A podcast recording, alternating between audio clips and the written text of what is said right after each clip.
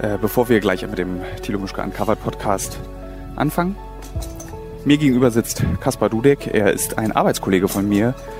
Und ähm, wir sind jetzt gerade dabei, die aktuelle Staffel von Uncovered vorzubereiten. Alle anderen Sachen, die wir dieses Jahr noch machen, bereiten wir gerade vor. Und äh, wir sitzen dafür in der prallen Sonne vor unserem Büro in Berlin. Kaspar raucht. Im schönen Prenzlberg, genau. Schön, sag bitte nicht Prenzlberg, da ist sofort, weißt du, sofort Westberliner. Also Kaspar, wichtigste Information ist, Kaspar ist Westberliner. Ich bin ja Ostberliner, äh, wie ich auch schon sehr oft betont habe und wie man sogar auf meiner Wikipedia-Seite liest, das, das habe ich dann nachgetragen. Habe ich eigenhändig nachgetragen, dass da steht Ostberlin. und ähm, ich glaube, jetzt komme ich mal einfach zu dem Moment des Begrüßens.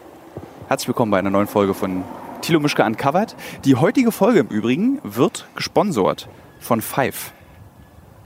Das äh, mhm. habe ich halt hier gerade so einen Zettel vor mein Gesicht, ja, auf dem das draufsteht, was ich neu. vorlesen soll. Und ich möchte auch nochmal die Hörer und Hörerinnen darauf hinweisen und auch dich, Kaspar, wir arbeiten ja zusammen. Ja. Äh, die Einnahmen, die ich hier mache, die werden gespendet bis zu einem bestimmten Betrag. Wenn mir irgendjemand mal eine Million bezahlt, dann denke ich, muss ich auch so, also eine ja, Million, man spenden. vielleicht dann spende ich 500.000. Aber davon sind wir sehr weit entfernt von diesen Beträgen, deswegen kann man das noch spenden. Ähm, und ja, Kaspar und ich reden heute über das Arbeiten an Covered. Wir sprechen darüber, was es heißt, Journalist zu sein, weil Kaspar nämlich ganz frisch bei uns ist und auch noch selber ganz jung ist. Und er ist Volontär. Und genau. ich mache diesen Podcast aus diesem Grund, weil ich sehr oft Nachrichten über Instagram bekomme oder über Twitter. So, ich würde gerne mal für euch arbeiten. Darf ich mal auf deiner Reisen, auf deinen Reisen dabei sein? Und wie wird man eigentlich diese Art Journalist, die wir ja hier sind? Und ich will, dass Kaspar ein bisschen selber davon erzählt, wie er so geworden ist, wie er ist.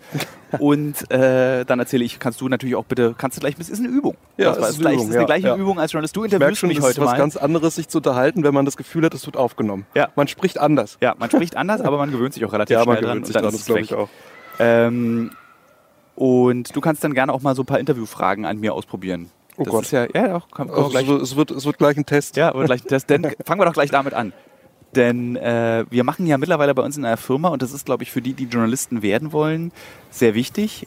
Da wird viel mit Tests gearbeitet. Wir haben am Anfang bei PQPP2 einfach Leute, wir haben so Leute gesucht und auf Nettigkeit eingestellt. Was zur Folge hatte, dass man oft festgestellt hatte, die sind zwar nett, aber man kann nicht wirklich mit ihnen arbeiten. Und deswegen haben wir in den letzten Jahren Tests eingeführt. Und wir haben gehört von verschiedenen Leuten, dass das der schwerste Test ist, den sich je für irgendeine Firma machen wollte. Wie war das für dich, als du von uns diesen Test bekommen hast, ob du für uns arbeiten kannst? Ja, also ich wäre im Übrigen durchgefallen durch den Test. Also ich wäre durch meinen du? eigenen Test durchgefallen. Ja, ja. also äh, den Test an sich fand ich eigentlich gar nicht so schwer. Also ich hatte ein Vorgespräch hier mit dem äh, zweiten Geschäftsführer, der übrigens auch Kasper heißt, wenn ja. ich das so sagen darf. Ja, ja ne? kannst du sagen. Ja. Ähm, wir haben ja gerade einen Galileo-Film gemacht, äh, weil wir ja unsere. Ah, bevor du erzählst, will ich noch schnell erzählen, was wir noch so gemacht haben. Also wir bereiten ja gerade ähm, uncovered vor und ich werde tatsächlich persönlich immer wahnsinniger von Tag zu Tag, an dem ich nicht reisen oder weg sein darf und kontrolliere täglich alle 15 Minuten diese Webseite von der internationalen Flugbehörde, welche Länder wann wieder aufmachen. Und aber um unseren Kameraleuten zu helfen, haben wir einen kleinen Film gedreht, den wir so nicht gemacht hätten, der eigentlich eine Zeitreportage ist und haben das aber an Galileo weiterverkauft und dann konnte der Kameramann, jetzt habe ich völlig vergessen, warum ich das erzähle. Warum erzähle ich das nochmal? Wegen Kasper? Wegen Kasper. Genau. Ach ja, und Kasper kam ja als äh, der zweite Geschäftsführer von PQPP2 in diesem Galileo-Film vor. Deswegen kann man seinen Namen ruhig sagen. Ja, das ist der, ja. der Stille. Aber ich denke, das waren schon mal, das waren schon mal die ersten Sympathiepunkte für mich, dass ich so heiße wie der Geschäftsführer. äh, ja.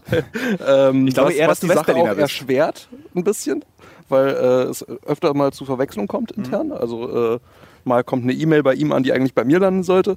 Aber das kriegen wir eigentlich ganz gut hin. Naja, auf jeden Fall habe ich dann ähm, einen einseitigen, zweiseitigen Test bekommen, den ich, für den ich aber eine Woche Zeit hatte, den, den zu beantworten. Äh, da waren unterschiedliche Fragen drauf zu Recherchevorgängen, wie ich ein Thema recherchiere, wie ich da rangehe, etc.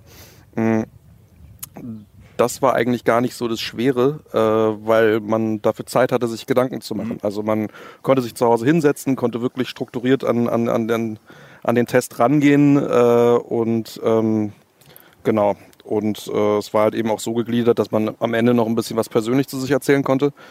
Äh, da habe ich halt eben erzählt, dass ich, da kommen wir nachher ja. auch nochmal drauf zu sprechen, dass ähm, ich meine Liebe für den Journalismus eigentlich erst relativ spät entdeckt habe. Also du hast ja vorhin gesagt, ich bin sehr jung. Ich bin jetzt keine 16, das kann man glaube ich ja. sagen. Ich bin Mitte 20, 25. Das Geile ist, dass ich mittlerweile in diesem Alter bin, wo so Leute, die, mit denen ich arbeite, ja. so jung sind. Weil ich war jahrelang immer so super jung. Der Junge. Der Junge. Mhm. Und das ist jetzt mit nächstes Jahr offiziell dann auch mit meinem 40. Geburtstag ist es dann auch vorbei. der Alte. Ja, da bin ich offiziell der Alte. Glücklicherweise bin ich noch nicht so unzufrieden wie viele 40-Jährige, die ich im Journalismus nee, kenne. Das du wirklich nicht. Ja, das, äh, da bin ich ganz froh drüber. Ja. Naja, auf jeden Fall ähm, Genau, wurde ich dann nochmal eingeladen, nachdem ich den Test wieder äh, per E-Mail an Kasper zurückgesandt habe. Ähm, und äh, das war dann eigentlich das Schwierige, weil ähm, ich dann mit der, mit der Einstellung äh, ins Büro gekommen bin, ja, ich habe da den Test abgelegt, jetzt werde ich nochmal eingeladen, die Sache ist mir eigentlich relativ sicher. Das klingt alles ganz gut und habe mich eigentlich schon innerlich darauf vorbereitet, dass ich jetzt nur noch zum, zur Vertragsunterschrift ins Büro komme.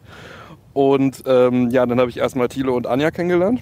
Ähm, und dann gab es nochmal so ein schönes, nettes Kreuzverhör zu dritt, wo nochmal alle meine, meine Antworten akribisch auseinandergenommen wurden und ähm, mir dann noch so verschiedene Fragen gestellt wurden. Zum Beispiel war eine Frage auf dem Bogen äh, Interviewpartner Björn Höcke, was würden Sie ihm für eine Frage stellen? Da habe ich schon äh, äh, etliche Minuten dran gesessen, als ich zu Hause saß und dann wurde mir die Frage nochmal gestellt. Ja, weil ich nicht zufrieden Persona. war so richtig mit, äh, mit den Antworten, weil ich dachte, das sind so obvious Fragen, ja, wo man ja, sich selber schon, ja. also du weißt die Antwort auf die Frage. So, und deswegen, warum fragst du ihn denn das dann? Aber äh, meine, meine zweite Antwort war ja noch viel offensichtlicher. Was war nochmal die zweite Antwort? Ich weiß auch nicht mehr, was war das denn? Ähm, was sagen Sie dazu, dass Sie, dass, dass, dass Sie, zum, dass Sie als rechtsextrem ja. äh, äh, bezeichnet werden. Das ist, das ist, auch eine Kannst du dir kneifen. Komische, ja. komische Frage, ja. Ja, finde ich super, dass ich rechtsextrem eingestuft wurde. Ähm, ich fahre jetzt immer in Urlaub und sage dann schon in meinem Pass, habe ich so drin, rechtsextrem. Also was, was soll er antworten? Also, ja, genau. genau. Auf jeden Fall bist du dann ganz kurz in die Rolle von Björn Höcke geschlüpft und äh, hast, dann so eine, hast dann so eine total äh, äh, schlagfertige Antwort gegeben und dann saß ich da ja. und bin total ins Schwitzen gekommen. Ja, das war mein Vorstellungsgespräch hier. Ähm, ich war ja total unzufrieden, als ich dann da rausgekommen bin. Dachte so, okay, das, das wird nie im Leben was. Aber ihr habt euch dann doch für mich entschieden. Ja, weil ich war, also wir waren, glaube ich, alle da. Also was mich am meisten beeindruckt hat, war ähm, jetzt nicht zwingend die Antworten der Tests, sondern da konnte man mhm. schon mal einordnen, nee, der gibt sich Mühe und macht sich Gedanken zu seinen Themen, sondern da war dieser Moment, als du erzählt hast, dass du eigentlich Kamera studieren wolltest. Film, Regie. Film, Film ja. und Regie. Aber währenddessen festgestellt hast, dass dir Journalismus viel besser gefällt. Also ja. dieses Reinrecherchieren, dieses ja. Reinarbeiten in ein ja. Thema. Und das war genau das, was ich brauche. Das ist ja mhm. genau das, was, was, äh, was uns alle eigentlich ausmacht. Oder alle beim Film oder beim Dokumentarfilm, äh, ob Storyhouse in München, so eine große Produktionsfirma. Äh, letztendlich treibt uns alle an das Interesse an gewissen Themen. Mhm. So, und das war das, was du eben verdeutlicht hast. Ja. Ähm, in dem Moment, wo du gesagt hast, so, eigentlich wollte ich Journalist werden. Dann hattest du ja gesagt, dass du folgenden Plan hast, um Journalist zu werden? Genau, ja. Äh, also ich äh, wollte ja eigentlich die ganze Zeit Regie studieren. Das war eigentlich, habe ich mir schon überlegt, als ich 14 war, dass ich unbedingt einen Spielfilm will. Und dann. Ähm, du hast ja auch einen äh, Filmstreifen auf dem Arm. Genau, ich habe einen Filmstreifen auf dem Arm. Allerdings ohne Tonspur. Ja, nee, keine ja. Tonspur. Ähm, und äh, habe dann eine Ausbildung zum Mediengestalter gemacht. Ähm, und wollte aber eigentlich immer Regie studieren. Und äh, habe dann aber während meines letzten, mein, meines letzten Praktikums sehr viel journalistisch und redaktionell gearbeitet, äh, wo ich dann total schnell Gefallen dran gefunden habe und auch einen Kompetenzbereich von mir entdeckt habe. Ähm, und hatte dann so das Gefühl, wenn ich äh, an, an, an Dokumentationen journalistisch mitarbeite, dass ich, das, dass, dass ich dann schaffe, zwei Leidenschaften zu verbinden. Die Leidenschaft zum Film, aber auch die Leidenschaft zum journalistischen Arbeiten. Ja. Und das hat mir sehr gut gefallen. Also das war eigentlich genau die Lücke, äh, die ich gesucht habe. Weil es echt schwer ist, an Filmhochschulen angenommen zu werden. Also ja, das ist, ist wirklich, das ist ja. eine, eine Qual. Ist das. Du musst eine fette Mappe abgeben, äh, die, die ersten drei Versuche kommst du eh nicht rein, nach dem vierten Mal vielleicht. Äh, es, ist, es ist wirklich eine ziemliche Tortur, sich an Filmhochschulen zu bewerben. Äh, auf jeden Fall wollte ich dann Publizistik studieren und das hatte ich dir auch im äh, Vorstellungsgespräch erzählt. Da hast du mir sofort von abgeraten. Bloß nicht Publizistik studieren oder Journalismus. Das bringt halt nichts. Ja. Also, so, also es bringt schon was. Du kannst da mit so einem gewissen Selbstbewusstsein dich in eine Redaktion setzen und sagen, also ich habe es studiert, mhm. aber es nützt dir nichts im Arbeitsalltag, finde ich. Also ich bin mhm. ja immer der große, also liebe Hörer, liebe Hörerinnen, wer gerade zuhört, ähm, und ähm, ich bin immer der Freund des Volontariats. Also das mhm. ist das jetzt auch, was du bei uns machst. Genau. Ein zweijähriges Volontariat. Ähm, und das ist so, du lernst eigentlich viele Dinge in der Praxis. Also du bist schon ein vollwertiges Mitglied der Redaktion. Ja. Wir bezahlen dich aber nicht wie ein vollwertiges Mitglied der Redaktion. aber der Deal ist, dass wir dich eben auf Lehrgänge schicken, äh, dass du irgendwie in Redaktion hospiz, hospiz Hospit Hospitation. Ja. Hosp du darfst andere Redaktionen besuchen. Jeder weiß, was also, du meinst. Genau. Also bei uns ist es dann zum Beispiel so, dass ich jetzt mit der Deutschen Bahn, dieser DB Mobil-Zeitschrift, für mhm. die ich ja sehr mag und für die ich ja auch seit Jahren schreibe und den Chefredakteur, mich zu ihm freundschaftlich verbunden fühle. Und den rief ich einfach an und meinte, du, wir haben jetzt den neuen, sehr gewieften Volontär, kann der mal bei euch einen Monat vorbeigucken? Und dann meinte der so, klar, kann er machen. Und ich meine, du bringst dir dann dort auch was hin, nämlich die Kompetenz ja. zu denken in Film, in Schreiben, und gleichzeitig in, äh, in journalistischen Inhalten. Also du ja. willst nicht Werbung machen, sondern du willst eine Geschichte erzählen. Genau. Du könntest allerdings auch zum Fokus, für den ich ja auch arbeite, aber da musst du, dir, musst du wissen, ob man das. Also ich kann dir den Chefredakteur sehr beim Fokus empfehlen. Ich ja. kann dir auch den Kulturredakteur sehr beim Fokus empfehlen und auch viele kleine andere Redakteure, aber es gibt auch sehr viele äh, grausige Kollegen, die es aber in jeder Redaktion gibt. Ja, die gibt es in jeder das Redaktion. So, das, das, wir versuchen ja. das bei uns hier ein bisschen zu vermeiden äh, Grausigkeiten, aber das, das gelingt euch sehr gut. Also tatsächlich ist das wirklich äh, vom Arbeitsklima eine der angenehmsten Firmen, die ich, in denen ich jemals gearbeitet habe. Und wir haben keine Rutsche. So wie bei Google und kein, ja, keine Kantine. Ja, und, ja. Äh, aber wir haben jetzt eine schöne neue nicht, Wir lassen es nicht so, ich, ich schäme mich immer so ein bisschen, wenn man das so herausstellt. Na jedenfalls hattest du dann dieses Bewerbungsgespräch, saß dann da mhm. Äh, wir waren dann auch ganz angetan. Du warst, weil du, du lustigerweise wirktest du auf uns gar nicht äh, so verunsichert oder so verängstigt, sondern eher so total selbstbewusst und schlagfertig. Echt, ja? Ja. Ich habe geschwitzt wie sonst was. Aber hat man nicht mitbekommen. Also war, war einfach ganz normal, hat ein gutes Bewerbungsgespräch, souverän mhm. reagiert. Und ja, dann hast du bei uns angefangen. Und dann kam Corona. Dann kam Corona, genau. Also wirklich, äh, ich glaube, ich war zwei Wochen im Büro, ähm, habe so das Team kennengelernt. Ihr es war alles wunderbar. Wir haben angefangen zu arbeiten. Ich bin so ein bisschen reingekommen, genau. Und dann kam Corona, dann kam der Lockdown. Alle sind zu Hause geblieben. Ähm, und dann haben wir zum ersten Mal so das, das, das Homeoffice äh, ins ja. Leben gerufen und das hat sehr gut funktioniert. Also wir haben dann das Corona-Spezial für Pro7 gemacht. Ja. Ähm, und das war so ganz schön, weil jeder irgendwie, man hat irgendwie geschafft, total gut zusammenzuarbeiten, obwohl wir nicht im Büro waren. Fand ich auch. Das und das hat irgendwie, das war auch für mich ein guter Einstieg irgendwie, muss ich sagen, weil ähm, man ja irgendwie so zusammengearbeitet hat, aber trotzdem. Na, man hat sofort gleich dieses äh, Mach mal. Also genau, das war jetzt genau, nicht irgendwie so, ja. zeig erst mal, bevor du die Mail schickst, wie du die formulierst, sondern mhm. du hast einfach Aufträge, du hast Recherchen gemacht. War, war was im Film eigentlich drin von deinen Recherchen? Äh, Heinsberg, die, ah, ja, äh, die, die, die, ähm, die, na, wie hießen sie? Nicht. Caritas, sondern. Ach so, äh, die, äh, die evangelische Version davon. Genau. Äh, äh, Johanniter. Johanniter. Genau. Ja, ja, genau. Das war meine Recherche. Ähm, ja, aber ansonsten nicht viel. Ich hatte ja noch so ein, ich hatte noch ein, zwei Recherchen, die es leider dann, die wir auch gedreht hatten, die es aber dann leider nicht in Film geschafft das haben. Das war der, äh, der Floyd, der ähm, der Pfleger Ach von ja. dem Krankenhaus. Stimmt. Ja. Der war ja ziemlich cool. Ja. Ich fand das auch ziemlich gut. Aber es ist tatsächlich ja die Wirklichkeit. Also wir drehen ja auch bei Uncovered immer wahnsinnig viel. Und es kommt dann am Ende nur so eine ganz kleine Essenz. Kommt ja in den Film. Ist eigentlich nicht wirtschaftlich, ne? Nee, aber das haben wir, das ist, äh, so darfst du, der Dokumentarfilm ist immer, das ist jetzt auch nicht, womit du reich wirst. Also da die nee, Kollegen äh, Jogo ja. und Klaas äh, mit Shows kannst du echt Geld verdienen. Mhm weil du auch viel mehr Leute erreichst. Aber mhm. bei Dokumentation ist immer so ein kleinerer Anteil einfach. Aber das ist uns ein bisschen egal, weil wir wirklich so auch wieder wie alle anderen Produktionsfirmen, wir wollen halt wirklich die Geschichte erzählen. So, genau. Das ist so einfach spannend. Ähm, genau, jetzt haben wir Mitte Juli. Uncovered schiebt sich immer weiter nach hinten. Wie so so, ich weiß was für eine Frage, ich weiß gar nicht, wie ich eine Frage stellen soll. wie erlebst du die Recherchearbeit? Äh, äh, auch, ich weiß gar nicht, ob das so interessant ist. Die, aber wie, ich meine, was erzählst du deinen Freunden? Das ist immer so das Spannende eigentlich, wie von, wenn, wenn du deinen Freunden oder deiner Freundin erzählst von der Arbeit. Das mhm. ist ja mhm. eigentlich immer das Interessante, was man da. Stell dir vor, ich bin deine Freundin. Ja, also äh, was ich, was ich äh, eigentlich am interessantesten finde, dass wir an so vielen Projekten gleichzeitig arbeiten dass äh, man nicht nur auf ein Projekt beschränkt ist, sondern dass wir jetzt drei, vier, fünf Recherchearbeit parallel am Laufen haben und dass man sich eigentlich jeden Tag mit was anderem beschäftigen kann. Also äh, ich recherchiere gerade zu zwei Themen intensiver und ähm, ich sag's mal so, es sind nicht die größten Freudenmacher, diese Themen. Also sie können auch schon runterziehen. Genau. Und wenn ich dann äh, einen Tag keinen Bock auf das eine Thema habe, kann ich an dem anderen Thema weiterarbeiten. Ja. Und das ist eigentlich äh, ziemlich angenehm ähm, weil man sich jeden Tag quasi äh, aussuchen kann, auf welches Thema man jetzt Lust hat.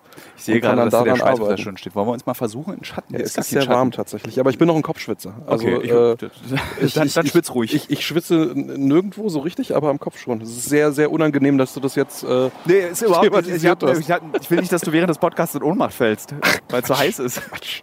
Sind ja gerade mal 25 Grad. Ich schneide dich auch gerade für deine Zigaretten, die du da rauchst. Möchtest du eine? Na, sag mal.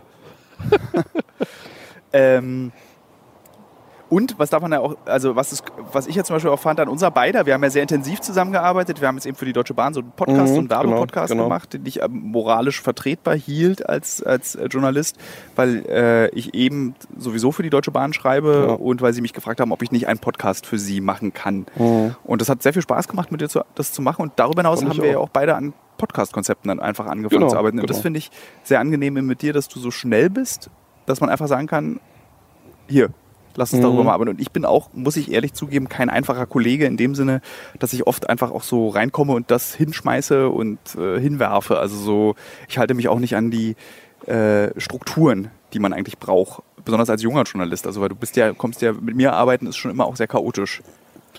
Ja, chaotisch. Äh, ich weiß nicht, ob ich es chaotisch bezeichnen würde. Es ist einfach, es ist einfach viel zu tun und äh, da muss man eben gucken, dass man überall dran bleibt. Und dann wird es natürlich irgendwann ein bisschen unübersichtlich, aber äh, wenn man dann für sich persönlich dann eine Struktur behält, dann, ja. dann, äh, dann ist es auf jeden Fall machbar. Also äh, ich fand es auch total gut für mich, dass du, also dass du jetzt Corona-bedingt auch nicht die ganze Zeit auf Reisen warst, sondern dass ich jetzt äh, quasi erstmal die Möglichkeit hatte, das erste halbe Jahr dich wirklich kennenzulernen, auch wirklich intensiv mit dir an dem Projekt bei der Deutschen Bahn zu arbeiten, weil wir dann irgendwie ähm, ja, äh, unsere jeweiligen Arbeitsweisen ja. kennenlernen durften. Das, ist diese, das wird unsere beide tolle Erinnerungen. Unser erster Arbeitstag bei der Deutschen Bahn, wo wir einfach komplett verkackt haben, ja, so beide. Und äh, also ich war schlecht vorbereitet, bei dir hat die Technik alles nicht funktioniert, ja. die Akkus waren ständig alle. Ja. Und wie wir dann so beide super sch schlecht gelaunt auf dem Rückweg vom ersten Interview saßen. Wir haben das dann glücklicherweise alles gut hinbekommen. Äh, und beide im Auto saßen und so beide ganz still aus dem Fenster geguckt haben. Aber das war für mich auch eine gute, äh, eine gute Feuertaufe. Ja. Also aber mal den ersten Arbeitstag mit dem, mit, mit dem, du magst es ja nicht Chef genannt zu werden, aber ja. du bist es ja, mit meinem neuen Chef erstmal richtig schön verkackt. So richtig unangenehm.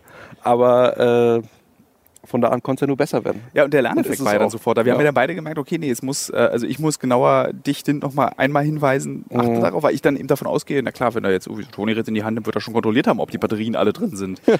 äh, aber dann ab Tag zwei war es ja auch richtig gut. Ja, und seitdem ist auch nie wieder was passiert. Ja, glücklicherweise. Ja, glücklicherweise.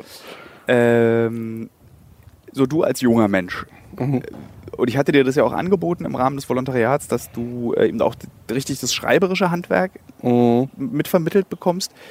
Und ich denke aber in den letzten Monaten, eigentlich fast Jahren schon darüber nach, wie wichtig ist eigentlich ein guter Reportageschreiber zu sein. Also als ich vor, auch mit 24, 25, also mit 24 habe ich mein Volo angefangen, mit 26 war ich fertig, mit, also vor 16 Jahren. Mhm. Äh, da war das noch das, so das Nonplusultra. Also alles ordnete sich dem Schreiben unter. Von oh. Radio oh. über Fernsehreportage, über ähm, äh, selbst Podcasts gab es ja damals auch schon, Podcasts machen. Also alles ordnete sich dem der klassischen gedruckten Reportage unter. Wie nimmst denn du das eigentlich jetzt 16 Jahre später wahr? Also äh, ich finde, dass es total wichtig ist, die journalistischen Werte noch am Leben zu erhalten.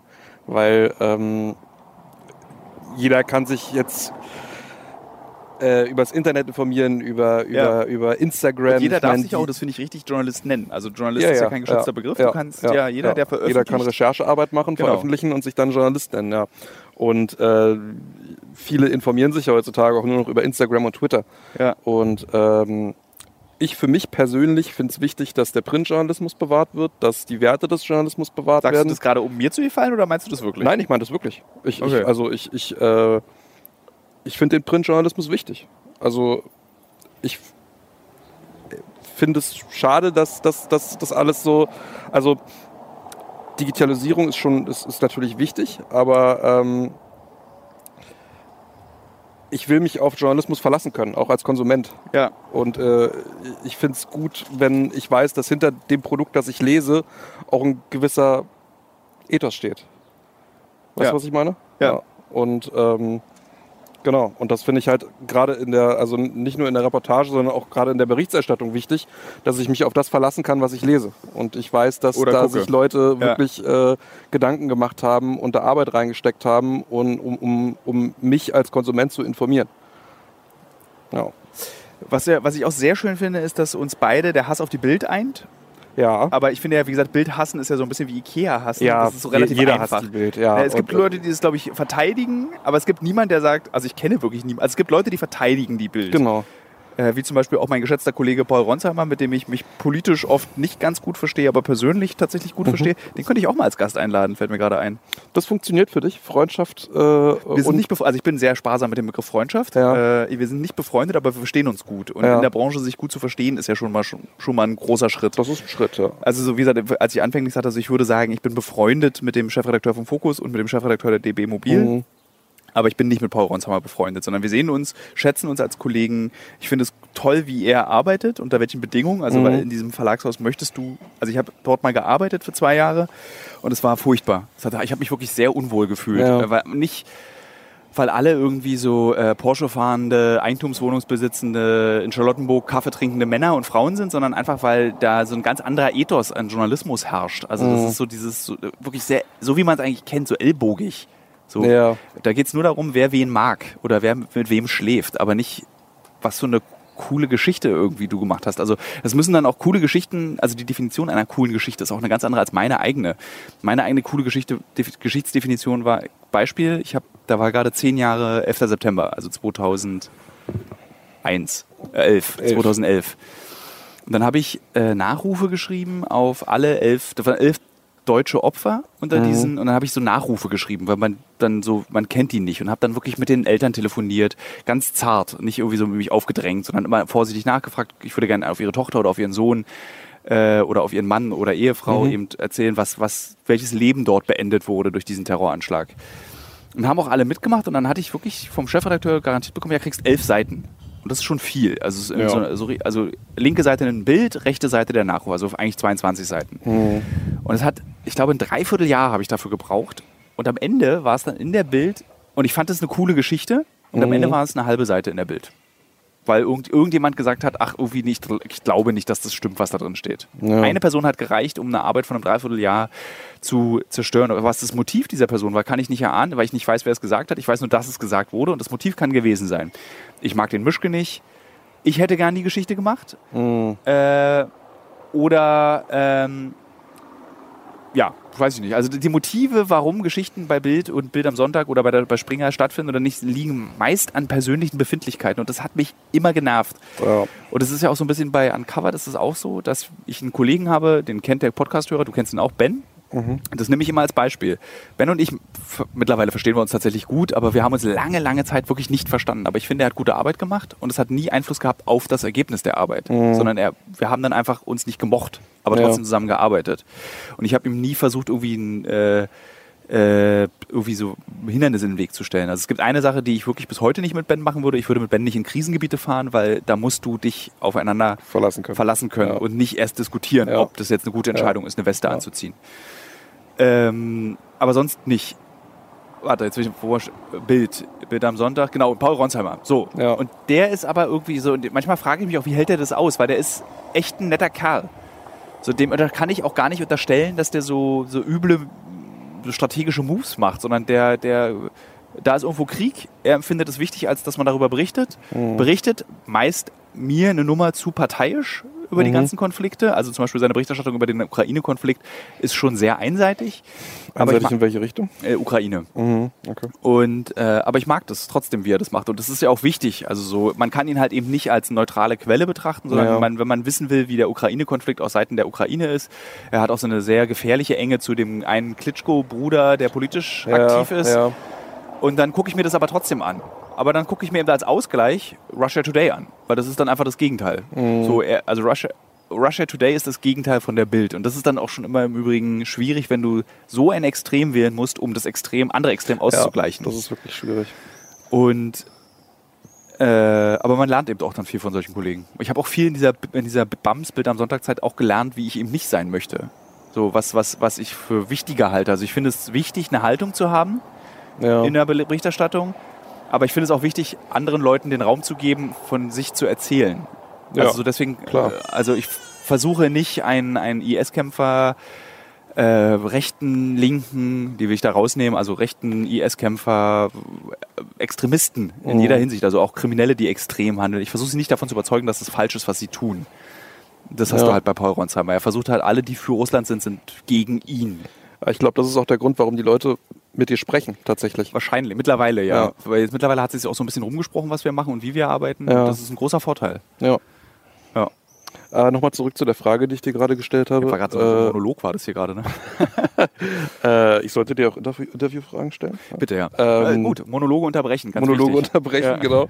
Ähm, kannst du politische Gesinnung und Freundschaft trennen? Also kannst nee. du mit jemandem befreundet sein, der Nee. Offen rechts ist? Nee. Also nehmen wir das Beispiel rechts. Ja. Nee, ich kann nicht mit der Person befreundet sein, aber ich kann mich mit der Person unterhalten. Und ja. ich halte das auch für außerordentlich ja. wichtig. Ja. Ähm, über sozusagen, ich habe nee, ich hab gerade ein, ein hm, ich wollte dir gerade was mitteilen, aber zum Beispiel beim würde ich mit Rechten sprechen, ja. wäre es so, dass äh, ich mich mit ihm äh, unterhalten kann mit der Person ähm, und auch wirklich sehr interessiert bin an dem, was er mir erzählt, weil mich natürlich interessiert, wie er oder sie dieser Ideologie folgen kann, mhm. die ja eigentlich, wenn man sie sich auf Papier anguckt, überhaupt keinen Sinn ergibt, beziehungsweise sehr viele Opfer schon gefordert hat in der Vergangenheit. Ähm, aber befreundet weiß ich nicht. Also ich habe in meinem sozialen Umfeld ist natürlich, ich belebe halt auch in einer Blase und das sind ja. hauptsächlich Grünenwähler, SPD-Wähler und Linkenwähler ja. vielleicht mal ein Heimlicher, der FDP oder CDU wählt.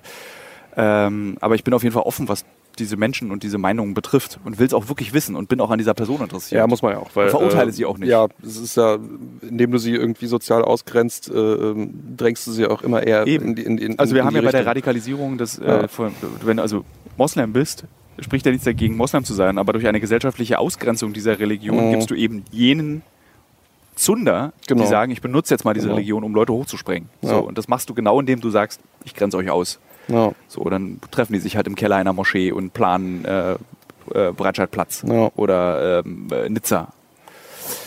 Ja, das ist auch, auch und ich halte das, also es gibt viele Journalisten, die einem auch vorwerfen würden, wenn man mit Rechten spricht.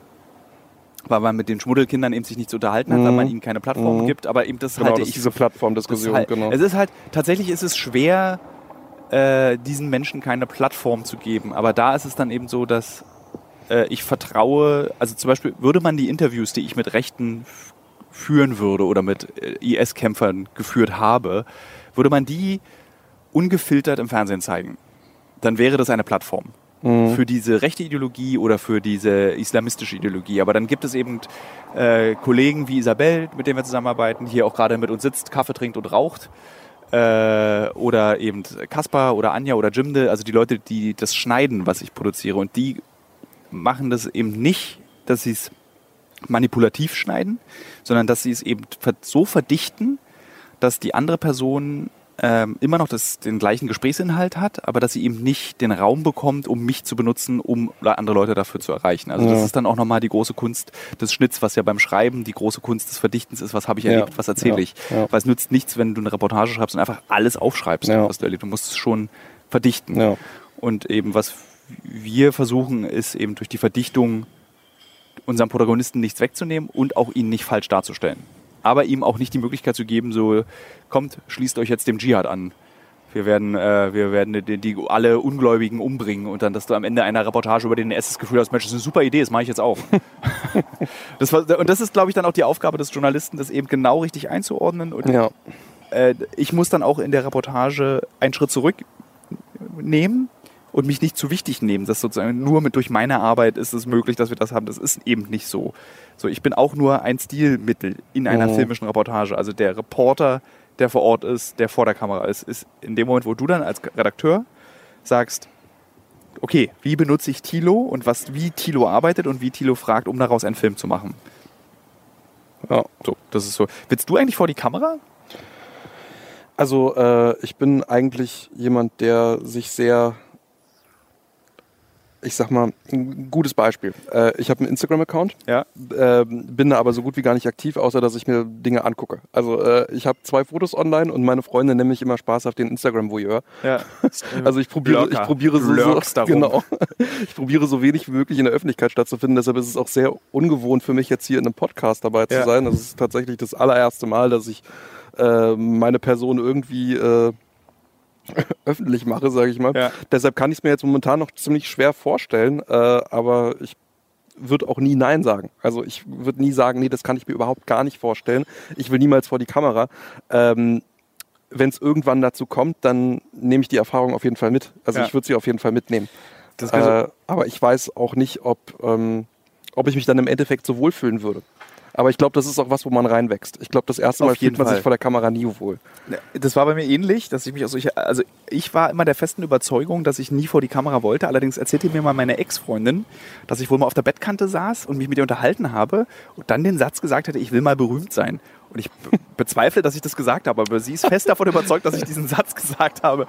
Äh, aber ich kann mir das irgendwie nicht so richtig vorstellen. Wie alt warst du da? Na, vor zehn Jahren war das. Also äh, 29. 29. Ja. Das klingt so nach dem Satz eines 16-Jährigen. Ja. ich, ich alter ja sehr langsam. Ich bin ja jetzt irgendwie auch auf dem Niveau eines 25-Jährigen, also es haut ja ungefähr zum Alter hin. Ähm, Nee, aber sie meinte, dass ich schon damals wohl gesagt hätte, dass ich dieses Bedürfnis gehabt hätte. Mhm. Aber mit 29, da war ich so komplett im Schreiben. Da war noch gar nichts mit Fernsehen. Das war so, da, da habe ich halt mein erstes Buch veröffentlicht und irgendwie ganz viele Artikel geschrieben. Mhm. Habe aber auch nie daran gedacht, irgendwie Bekanntheit zu wollen oder damit zu erreichen. Es gab allerdings genau zu der Zeit äh, als wir uns dann getrennt haben, ja. beziehungsweise sie sich von mir getrennt hat, was mein Ego schwer verarbeitet hat, ähm, mhm. war ich mhm. mit einem Freund mal im Dolmen Club. Das ist so ein Club, äh, wie hieß denn das? Kenn ich gar nicht. Das ist, äh, der war neben diesem ganz berühmten Burgerladen. So ganz in, in Berlin? In Berlin, so ganz berühmt. Wie hieß denn dieser Burgerladen? Was auch so ein Club war, wo man hinging.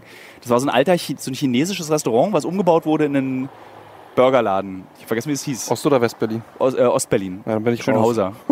Ganz berühmt, so stadtweit ja, bekannt, Touristen ja. immerhin. Und da wurde ich für eine Neon-Reportage, die ich geschrieben habe, zum allerersten Mal erkannt. Und das war ein oh, krasses Gefühl. Das glaube ich. Ja. Das war, da war, ja. Und da kann ich erinnern, das war so, das hat dann auch so einen Rausch. Also das gibt mhm. einem dann so ein tolles Gefühl, dass man gesehen wird für die Arbeit, die man macht. Ja. Aber trotzdem gab es dann noch nicht dieses, ich will mal im Fernsehen arbeiten. Wann hast du das erste Mal vor der Kamera stattgefunden? 2013. Für welches Format? Das war eigentlich unter fremden Decken. Ja, ja, ja. Dieses, was auf dem 80 Frauen Buch ja. basierte. Und darauf hat, also, weil ich dann 2013 fing das an, dass meine Aus also ich hatte mich dann irgendwann aufs Ausland spezialisiert und nur Auslandsgeschichten gemacht. Mhm. Und es wurde aber immer weniger, weil die Magazine eben, das kostet halt viel Geld, so eine Auslandsgeschichte. Also irgendwie 1000 Euro das Flugticket, 1000 Euro ein Hotel, ja. 1000 Euro die Person, die dir vor Ort hilft äh, mein Honorar, also du bezahlst immer zwischen 6.000 bis 10.000 Euro für eine Auslandsreportage, die dann im Heft fünf Seiten hat, sechs ja. Seiten. Und das musst du dann in so ein Verhältnis setzen. Und die Anzeigenverkäufe gingen runter von den Heften, deswegen wurden die Auslandsreportagen immer weniger. Und es fing dann an, dass man sowas macht, irgendwie TUI lädt ein und du machst eine Geschichte in der Türkei in irgendeinem Resort. Mhm. Und das war so, oh, das will ich nicht so richtig machen. Ja. Äh, was ich nicht schlimm finde, das habe ich letztes Jahr gemacht mit einem äh, Reisebüro, die so ganz extravagante Reisen anbieten. Da bin ich mit der Transsibirischen gefahren genau. und dann dachte ich, okay, das mache ich. Das finde ich irgendwie toll und darüber kann man ganz viel schreiben und es hat Spaß gemacht. Wie ist Aber die Transsibirische? Toll. Ja, würde ich auch gerne mal machen. Stelle ich mir sehr romantisch das vor. Das ist ganz toll. Also ja. ich, ich bin Transsibirische gefahren. Das waren so eine Sechs-Tage-Reise von Omsk nach Ulaanbaatar. Ja.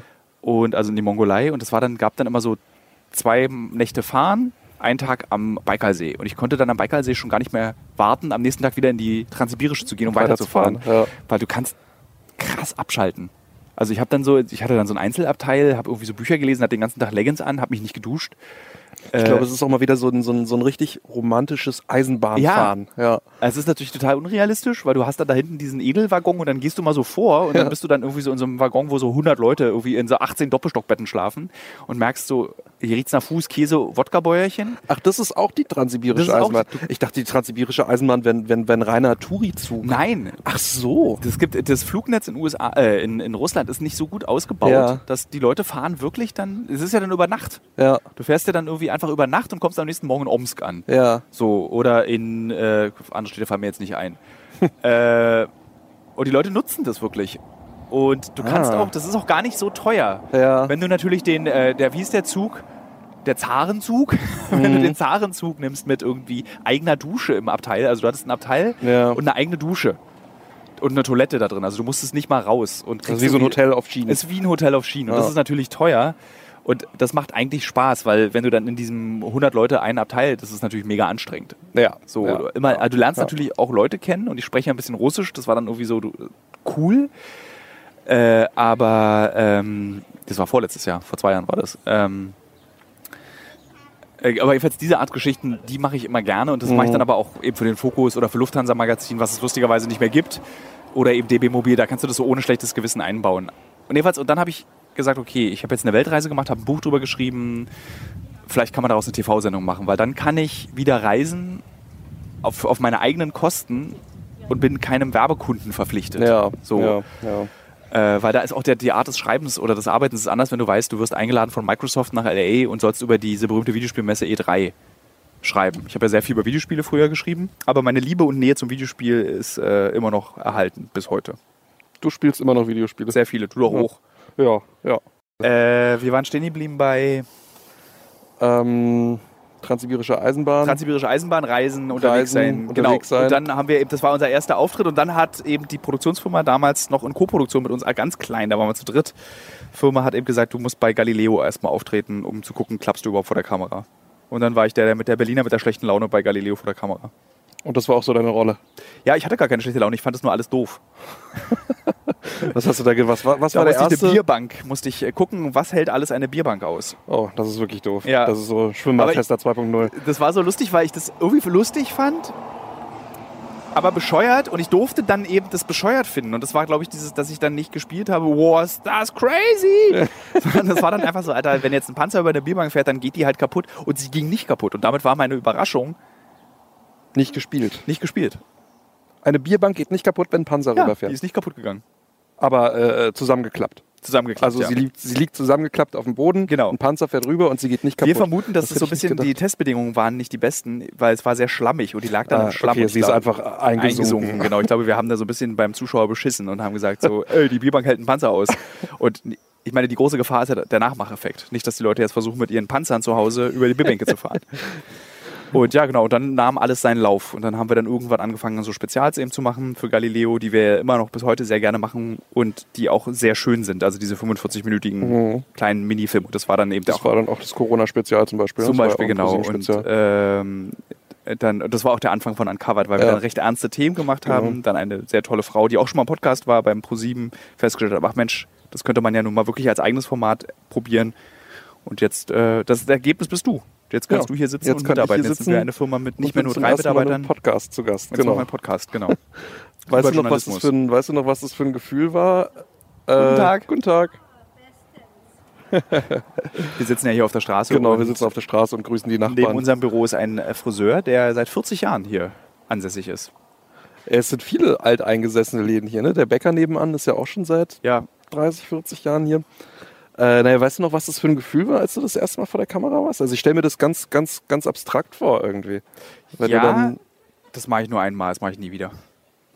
Das, mich, das, hast du gedacht? Ja, ja? weil das nämlich, ähm, äh, weil sich das, weil alles war so konstruiert und ich kannte das eben nicht aus dem Schreiben. So, ich ja, erlebe Dinge, beobachte sie, schreibe sie auf. Und fürs Fernsehen war das so, du konstruierst Dinge, damit der Zuschauer erlebt, was du erlebst. Mhm. Und das fand ich irgendwie, hat mir nicht gefallen. Und deswegen dachte ich, war, es hat wirklich lange gedauert, äh, sich daran zu gewöhnen. Und dann war für mich eben klar, okay, nee, in meiner Firma möchte ich das genauso nicht machen. Ich will nicht immer darüber reden, was wir anders machen. Ich finde, ganz viele Firmen haben eben diesen Anspruch und wir sind nicht die einzige Firma, die diesen Anspruch hat. Äh, aber es ist wichtig, dass es Firmen gibt, die diesen Anspruch haben, auch wenn wir nicht die einzigen sind. Aber äh, ja, ich will halt, dass, dass der Zuschauer sieht, was ich erlebe und ja. nicht verstellt. Ja. Das darf nicht verstellt sein, in keinster Weise. Es darf nicht gebaut sein, niemals. Sondern ich will, wenn ich Angst habe, muss der Zuschauer diese Angst spüren und mir auch glauben, dass ich wirklich Angst in dem Moment hatte. Oder wenn ich irgendwie berührt bin oder wenn ich mich wohlfühle. Ähm, und man kann so arbeiten. Mhm. Man muss nicht irgendwie Gänge, Interviews irgendwas konstruieren. Man kann zeigen, durch die Technik, die wir mittlerweile haben, die ist ja so mobil, so beweglich. Du musst, eine Kamera ist innerhalb von 20 Sekunden an. Da mhm. musst du nicht nochmal sagen, oh, könnt ihr nochmal das neu machen. Ja. Und das, und das, das hat mich den, dann gereizt. Das ist das mit den guten Werten des Journalismus, das was ja. ich vorhin meinte. Dass mir sowas eben wichtig ist, dass ich mich darauf verlassen kann, dass der, dass in dem Fall du dann auch wirklich das fühlst, was du, was du sagst, was du ja. fühlst. Und äh, das finde ich eben auch an, der, an unserer Arbeit so spannend. Und da ist dann eben bei mir dieser journalistische Ehrgeiz entstanden, was ich fürs Schreiben, kriegt man das auch fürs Fernsehen hin. Und dann, das ist das, diese Motivation, das warum es gibt, warum Produkt du hier bist, geworden. War was, ja. warum wir uncovered oder auch den Corona, wir machen ja alle Filme ja, so mittlerweile. Ja. Und, äh, und das macht einfach richtig Spaß. Und deswegen bin ich im Übrigen immer noch sehr, sehr gerne Journalist, weil es einfach, weil dieser Beruf sich auch immer wieder neu erfindet. Mhm. Weil ich irgendwie so, wie gesagt, angefangen habe ich den Beruf, weil ich dachte, so irgendwann wirst du Ressortleiter bei irgendeinem Magazin. Hm. Aber nee, das ändert sich ständig. Jedes Jahr irgendwie, guck mal, jetzt wie gesagt, wir beide mit diesem Podcast-Ding, was wir uns da gerade ausdenken. Ja. Äh, du kannst ständig was Neues ausprobieren, um ja. Inhalte an den Hörer zu ja. bringen und natürlich auch, um unser beider, den wirst du auch haben, so ein bisschen in uns schlummernden Narzissmus zu befriedigen. Also du machst ja hm. viel auch, um damit du gehört, gesehen wirst. Also vielleicht hatte meine Ex-Freundin damals doch recht und ich habe wirklich gesagt, ich möchte berühmt sein. Das werfen mir meine Freunde jetzt auch schon mittlerweile vor. Ja? Dass ich jetzt schon so ein so ein komischer Medienfuzzi geworden bin. Das versuchst du ja, versuchen wir ja zu vermeiden. Ja. Also ja. in Berlin äh, es ist ja so eine geile Beleidigung, Medienfuzzi. Ich ja, ja, einen äh, Bekannten, der auch beim Fokus arbeitet, mit dem ich sehr lange befreundet war. Und der hatte auch immer Angst, Medienfuzzi zu werden. So dieses. Äh, Aber so, was ist denn eigentlich ein Medienfuzzi? Ich glaube, koksen, oberflächlich, sehr, sehr narzisstisch natürlich. Selbstzentriert, ja. ja. Ja. Und äh, genau, das war seine große Angst, dass das wird. Ich glaube, ein paar Sachen hat er abgehakt von der Liste. Das Koks.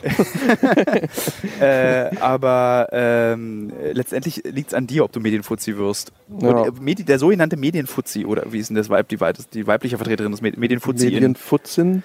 Nee. Äh, es klingt furchtbar. Das klingt wirklich furchtbar. Ähm, das sind letztendlich, ich, die triffst du natürlich auf, deiner, auf deinem Weg als Journalist und die sind auch lustige Leute, mit denen du dich, aber das sind so, da wird irgendwas wird da kompensiert, immer habe ich das Gefühl. Mhm. Also zum Beispiel, ich habe ja wie gesagt bis heute, obwohl ich schon so viele Kokain-Reportagen gemacht habe, noch nie gekokst. Ich habe dann mhm. wirklich noch nicht gekokst. So gab es kein. Ich auch nicht. Wirklich nicht? Nee. Du, aber sind die Westberliner, wachst ihr nicht mit Koks auf? Ja, total. Äh, mein ganzer Freundeskreis hat auch zumindest einmal gekokst, aber ich habe irgendwie.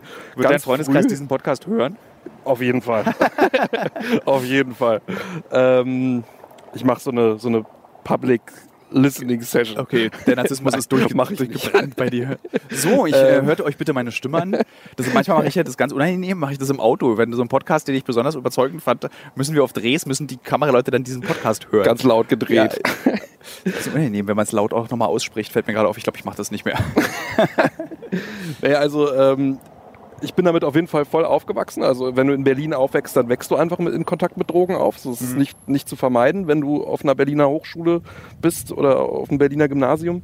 Ähm, aber äh, ich habe halt für mich ziemlich früh festgestellt, dass es nichts für mich ist. Ich habe einmal, als ich 16 war, äh, ähm, äh, Speed ausprobiert und äh, das, dabei ist es dann aber auch geblieben. Also ich habe für mich halt einfach festgestellt, dass chemische Drogen für mich nichts sind und äh, habe daran festgehalten bis heute. Und Speed habe ich auch einmal ausprobiert. Auch, ändern. auch mit einer Ex-Freundin. Und die war damals schon meine Ex-Freundin. Und ich hatte Liebeskummer und wir haben uns auf der Fusion verabredet, was keine gute Idee ist. Hm. Sich auf der Fusion verabreden mit, mit Liebeskummer, mit der Ex-Partnerin. Nee.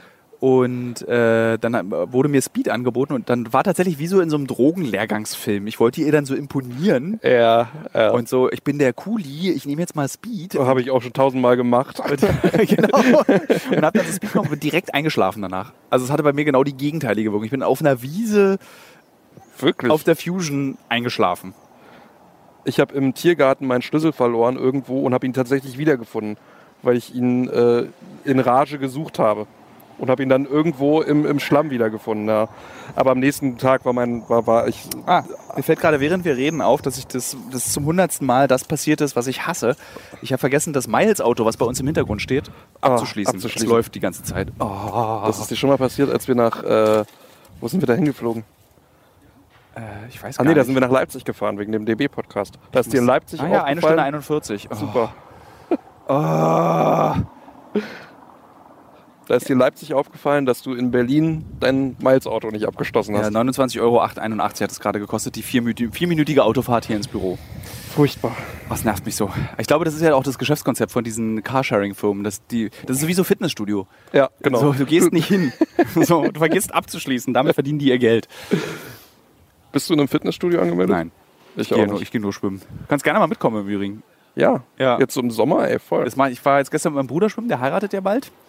Der heiratet bald. Der beheiratet bald Schön. und äh, ich, ich muss mich als sein Best Man, so heißt es glaube ich, äh, Trauzeuge, sein Trauzeuge, darum ja. kümmern, dass er einen Anzug bekommt, abnimmt. Dass er in den Anzug passt? Dass er in den Anzug passt. Und wir waren jetzt den Anzug kaufen und dann äh, habe ich ihn jetzt gezwungen, bei meinem manischen dreimal die Woche schwimmen gehen mitzukommen. Und gestern war er dabei und hat auch schlecht durchgehalten. Macht ihr so einen unangenehmen Junggesellenabschied? Nee.